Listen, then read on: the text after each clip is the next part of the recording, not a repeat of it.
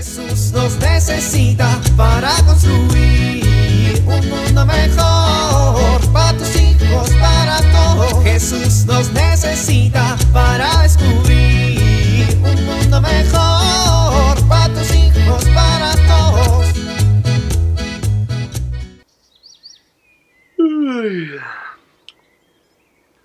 No, no inventes. Ya es muy tarde, ya es muy tarde. Hoy, ¿por qué las chanclas siempre se van debajo de la cama? Hoy no escuché el despertador. Lo bueno es que si nos apuramos estaremos a tiempo para nuestros compromisos del día de hoy. Bueno, rápido, a poner café y hacer unos sandwichitos. Me meto a bañar yo primero, aunque esté fría el agua, para que nos dé tiempo. No se despiertan. ¡Despierten! ¡Ya es tarde! Espérate. ¿Qué día es hoy? Ay, no. Hoy es sábado.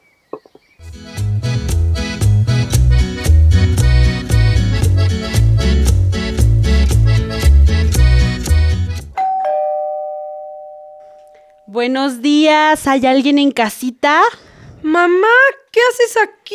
Ay, pues ya ves, aquí nomás pasando a visitar a las estrellas. Uy, Pero como no encontré ninguna estrella en su casa, te vine a visitar a ti, mijita. ay, qué linda, mamá. Siéntate, mami, siéntate. ¿Y tu esposo? Está trabajando. ¿Tan tarde? Bueno, sale a las 7 de la fábrica y toma el coche unas cuatro horas para completar el gasto, ma. Solo así.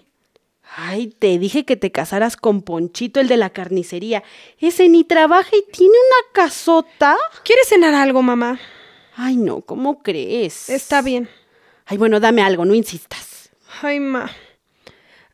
Ten, tengo frijolitos de olla y podemos hacer unos tacos con nata. ¿Y tu marido está así de panzón comiendo tacos con nata y frijoles? Ay, mamá. Pues está panzón, mijita. Te dije que te hubieras casado con Ponchito, el de la carnicería. Está bien guapote y bien fuerte. Todos los días pasa a las 5 de la mañana corriendo. Uy, mamá. Ay, mija, tu foto de casados tiene algo horrible. ¿Qué? No sé. Déjame verle de cerca. Ay, no, es la cara de tu marido. ¡Mamá! Pues está bien feito, mija. Te dije que te hubieras casado con... Sí, con Ponchito, el carnicero, mamá. Ponchito tiene 63 años. En dado caso, la que se hubiera casado con él hubiera sido tú. Ay, no, ni Dios lo mande, tipo más presumido. Ah, ¿ya ves? Ay, mija, pero tu papá sí era un buen partido. Tu marido. Ay, mamá, ustedes me educaron y de ustedes aprendí algo muy importante, que los católicos aceptamos al otro tal cual es porque nos reconocemos amados por Dios. ¿No es eso lo que me enseñaron en casa? Bueno, sí, así debe de ser. Los católicos, efectivamente, estamos llamados a aceptar al otro tal cual es porque nos reconocemos amados por Dios. Bueno, pues sería importante preguntarse ahora para nosotros qué es amar. ¿Para ti qué es amar, mamá? Bueno, pues... No me tienes que responder ahorita, pero sí considera esta pregunta, repítela, medítala. Es muy importante que la medites para irte dando cuenta de muchas cosas. Ay, hija, pero... Permíteme, no he terminado. Ya que meditaste para ti qué es amar, la segunda pregunta que toda familia debería hacerse es, ¿cómo definimos el amor que nos tenemos en la familia? ¿Es sencillo amarnos? Bueno, ¿cómo se me iba a olvidar si estas preguntas nos las hizo el padre Ramirito cuando nos enseñó el tema de la carta de San Pablo a los Corintios? El amor es paciente y servicial. El amor no es envidioso, ni orgulloso, ni arrogante. No falta el respeto, ni busca su interés. No se irrita, ni vive de rencores. No se alegra de la injusticia y sí de la verdad. Siempre disculpa, siempre confía, siempre espera y soporta. Tú siempre me decías que había que preguntarse de qué manera puedes contribuir mediante el amor para que tu familia y entorno sean mejores. Bueno, pues sí, pero ¿qué tiene que ver con todo esto? Mira, mamá, mi marido tiene muchos defectos, pero prefiero amarlo como es y respetarlo como es, platicar mucho con él y pues disfrutar de él, de su amor, de su presencia y de su compañía. Y yo quiero que mi familia sea eso, un lugar en donde se vive el amor y se experimenta todo el tiempo. Ay, pues tienes razón, hija. Discúlpame. Nada que disculpar, mamá.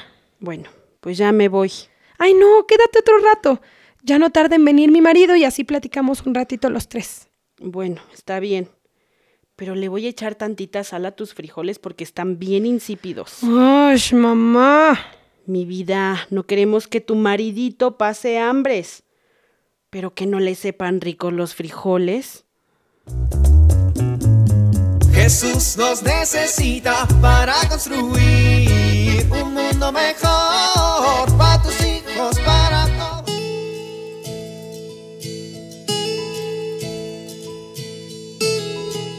Había una vez un niño que ya no quería sentarse a comer a la mesa.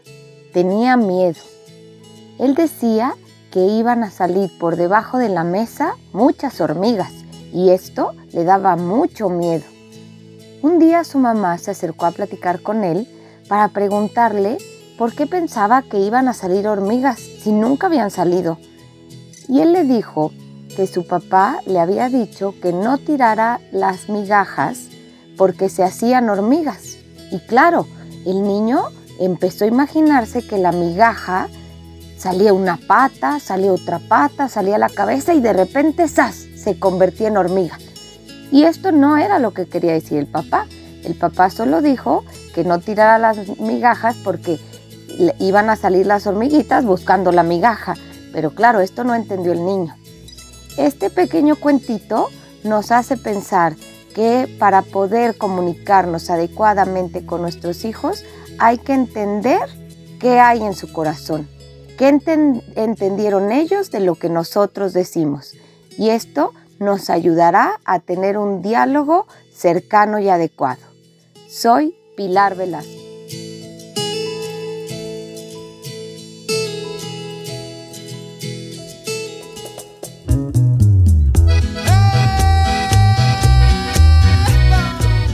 Oramos. Señor, que ponga amor en las cosas que hago para que tengan sentido. Recuérdame que sin amor todo se vuelve vacío.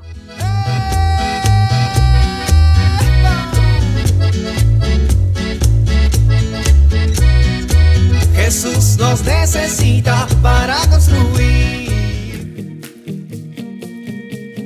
Vivir en familia. Platiquemos en familia y concretemos una acción que pueda ayudar para que haya más amor en la casa, en el vecindario y en nuestra comunidad.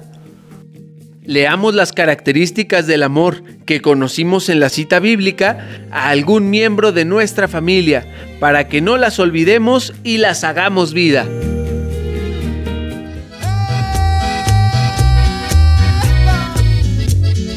Te invitamos a compartir y dialogar este encuentro de la serie Alianza con tu familia.